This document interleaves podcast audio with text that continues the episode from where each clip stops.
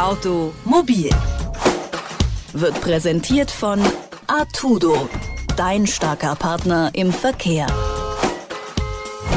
In der letzten Folge ging es an dieser Stelle um ein Paper des Instituts für Weltwirtschaft, in dem behauptet wurde, dass Elektromobilität gar nicht weniger CO2 verursacht als Dieselautos, sondern sogar mehr. Und gibt es auch andere Kritikpunkte an der Elektromobilität und um die soll es heute gehen. Dafür spreche ich mit Volker Quaschning. Er ist Ingenieurwissenschaftler und Professor für regenerative Energiesysteme an der Hochschule für Technik und Wirtschaft in Berlin. Hallo, Herr Quaschning. Ja, hallo aus Berlin. Nochmal kurz zur Erinnerung, die Studie des IFW behauptet, dass Elektroautos eigentlich sogar mehr CO2 ausstoßen als Verbrenner und auch andere Studien äh, kommen oft zu ähnlichen Ergebnissen. Wie kommt es denn zu solchen Zahlen? Ja, es ist ja nicht die erste Studie, die so etwas behauptet hat. Alle Studien, die in diese Richtung gehen, sind in der Regel so ein bisschen tendenziös und ähm, da wird dann immer so ein bisschen Äpfel mit Birnen verglichen. Man verwendet bei den Verbrennerautos meistens so die besten Werte, die man sich irgendwie vorstellen kann. Bei den Elektroautos dann äh, irgendwie bei der Bandbreite, die man finden kann, die schlechtesten, meistens auch noch ein paar Fehlangaben. Wenn man das Ganze zusammenmixt, ein bisschen umrührt, kommt am Ende bei raus, dass der Verbrenner irgendwie von der CO2-Bilanz dann auch besser ist. Wobei eigentlich auch vollkommen egal ist, selbst wenn das so wäre, die Frage, die wir uns ja stellen müssen, ähm, warum wollen wir auf das Elektroauto umstellen? Weil es geht ja auch um den Klimaschutz. Und Klimaschutz bedeutet, dass wir in Deutschland in den nächsten 10 bis 15 Jahren möglichst klimaneutral im Verkehr unterwegs sein müssen. Und da haben wir ja mit dem Diesel- und Benzinauto ja überhaupt gar keine Chance. Selbst wenn wir da 5 oder 10 Prozent Prozent noch Sprit einsparen können, werden wir da immer noch riesige Mengen an Benzin und Diesel und CO2 rausjagen. Bei dem Elektroauto kann ich natürlich ähm, das umstellen. Das heißt, wenn die Produktion des Elektroautos auf Basis erneuerbarer Energien dann funktioniert und da arbeiten die Hersteller dran, das zu verbessern und wenn das Auto dann auch mit Solar- und Windstrom ausschließlich betankt wird, dann ist das Auto klimaneutral unterwegs. Deswegen das Elektroauto hat jetzt auch noch einen großen ökologischen Rucksack, hat aber die Perspektive in sehr schneller Zeit klimaneutral zu werden. Die habe ich mit dem Benzinauto nicht. Insofern sind solche Studien sowieso rein akademisch und haben keinerlei Mehrwert überhaupt so wie ich das in der Studie verstanden hatte, wurde ja vor allem darüber argumentiert, dass wenn jetzt die Verkehrswende von heute auf morgen stattfindet und alle Autos, also alle Dieselautos in Deutschland durch Elektroautos ausgetauscht würden, dass dann sämtlicher Strom aus erneuerbaren Energien quasi für die Elektromobilität aufgewendet werden müsste und der ganze restliche Strombedarf, weil der Strombedarf dann insgesamt natürlich steigt, dafür sorgen würde, dass die Kohlestromproduktion nicht dermaßen zurückgefahren wird, wie das eigentlich vorgesehen ist. Und dieses Problem mit dem höheren Stromverbrauch besteht ja tatsächlich. Der Strom muss irgendwie produziert werden. Wie kann dann hinsichtlich der Verkehrswende und damit ähm, eines Umstiegs auf E-Autos umgegangen werden? Naja, wenn ich jetzt wirklich die Verkehrswende mache, also äh, Elektromobilität einführe und keinerlei neuen Solar- und Windräder baue, dann habe ich natürlich in der Tat nichts gewonnen. Ne? Also das äh, darf natürlich nicht sein. Wir müssen schauen, dass wir in Deutschland klimaneutral werden. Das bedeutet aber, dass wir natürlich sowohl den Strom als auch die Wärme als auch den Verkehr klimaneutral hinbekommen müssen. Und natürlich müssen wir dann auch Solar- und Windräder noch weiter dazu bauen. Das heißt, Klimaschutz bedeutet auch, dass wir natürlich nicht nur im Verkehr klimaneutral werden, sondern auch bei der Stromerzeugung. Und selbstverständlich brauchen wir dann auch in 10 bis 15 Jahren in Deutschland möglichst alles 100% regenerativ mit der Stromerzeugung. Und dafür müssen wir natürlich deutlich mehr Solar- und Windräder zubauen, als wir es heute tun. Das ist äh, sicherlich ein sehr berechtigter Kritikpunkt, aber den würde ich eher gar nicht auf die Elektromobilität schieben, sondern an die Politik, die nämlich viel zu wenig für den Ausbau erneuerbarer Energien tut in Deutschland. Und das stimmt. Ein anderer Punkt, mit dem oft argumentiert wird, ist, dass solange der Verkehrssektor nicht in den europäischen Emissionshandel mit einbezogen wird, äh, die Verkehrswende dann quasi auch nicht wirklich gelingen kann und auch nicht der Kohleausstieg. Wie ist das denn?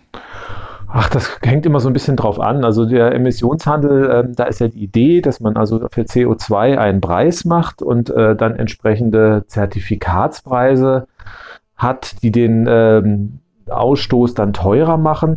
Und ähm, das Ganze macht man schon bei Kraftwerken, das heißt bei Kohle- oder Atomkraftwerken, äh, Atomkraftwerk nicht, aber bei Kohle, Gaskraftwerken und anderen fossilen Anlagen, da passiert das, auch bei großen Industrieanlagen, beim Verkehr momentan noch nicht. Nun muss man schauen, ähm, bei Kohlekraftwerken zum Beispiel sorgt schon ein relativ geringer CO2-Preis dafür, dass sich die Wirtschaftlichkeit sehr stark zu anderen Anlagen verschiebt.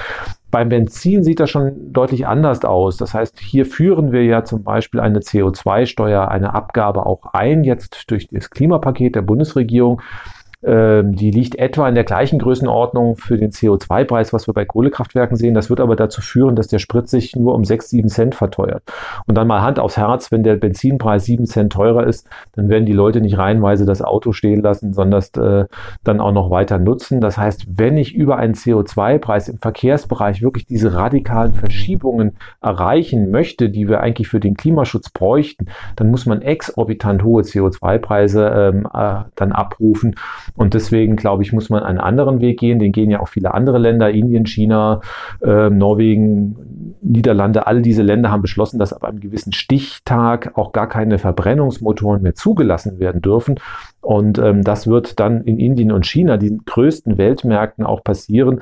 Und dann braucht man in Deutschland nicht mehr drüber nachdenken, Elektro-Verbrennungsmotoren, äh, also Benzin- und Dieselautos zu produzieren, wenn zum Beispiel die großen Märkte Indien und China die gar nicht mehr abnehmen ab dem Jahr 2030. Und deswegen sollten wir auch nachdenken, dass wir nicht irgendwann dem Markt hinterherlaufen, sondern es auch mit Vorreiter sind und auch einfach wirklich dann darüber diskutieren, ab wann wir diese Autos nicht mehr zulassen.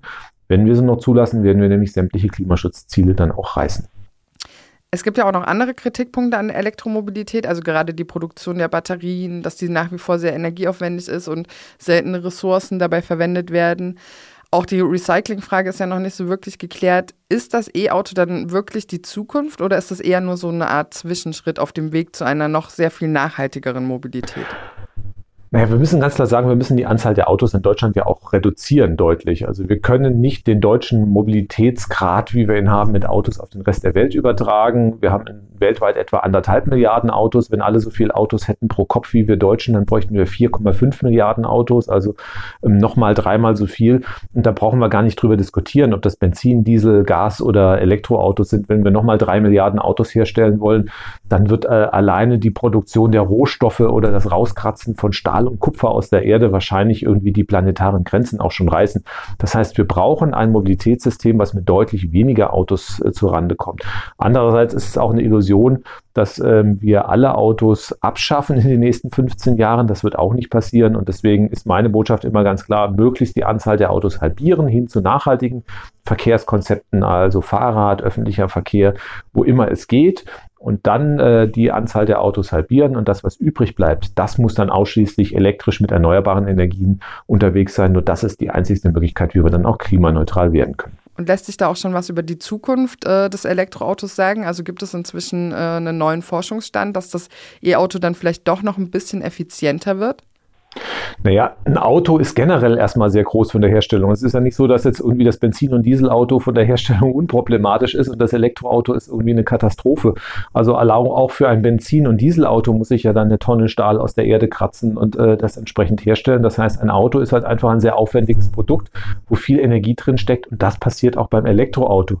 Beim Elektroauto ist der einzigste Unterschied, dass die Batterie noch dazukommt und die ist momentan noch relativ groß, schwer und äh, teuer und damit auch, auch, auch Energie energieintensiv, weil sie einfach groß und schwer ist. Und ähm, da arbeitet man derzeit an neuen Batterietechnologien. Feststoffbatterie ist so ein Stichwort. Und da kann man sich durchaus vorstellen, dass wir in der Forschung da noch einiges hinlegen können. Theoretisch kann man den Materialeinsatz um den Faktor 10 reduzieren. Das heißt also, in 20, 30 Jahren haben die Batterien vielleicht nur noch ein Zehntel des Gewichts und damit ist auch natürlich auch der Fußabdruck wesentlich kleiner, der ökologische. Da kann man noch einiges drehen auf alle Fälle. Also in jedem Fall weiter Elektromobilität fördern. Das sagt Volker Quaschning. Er ist Ingenieurwissenschaftler und Professor für regenerative Energiesysteme an der Hochschule für Technik und Wirtschaft in Berlin. Vielen Dank für das Gespräch. Ich bedanke mich auch. Tschüss. Automobil wird präsentiert von Artudo, dein starker Partner im Verkehr.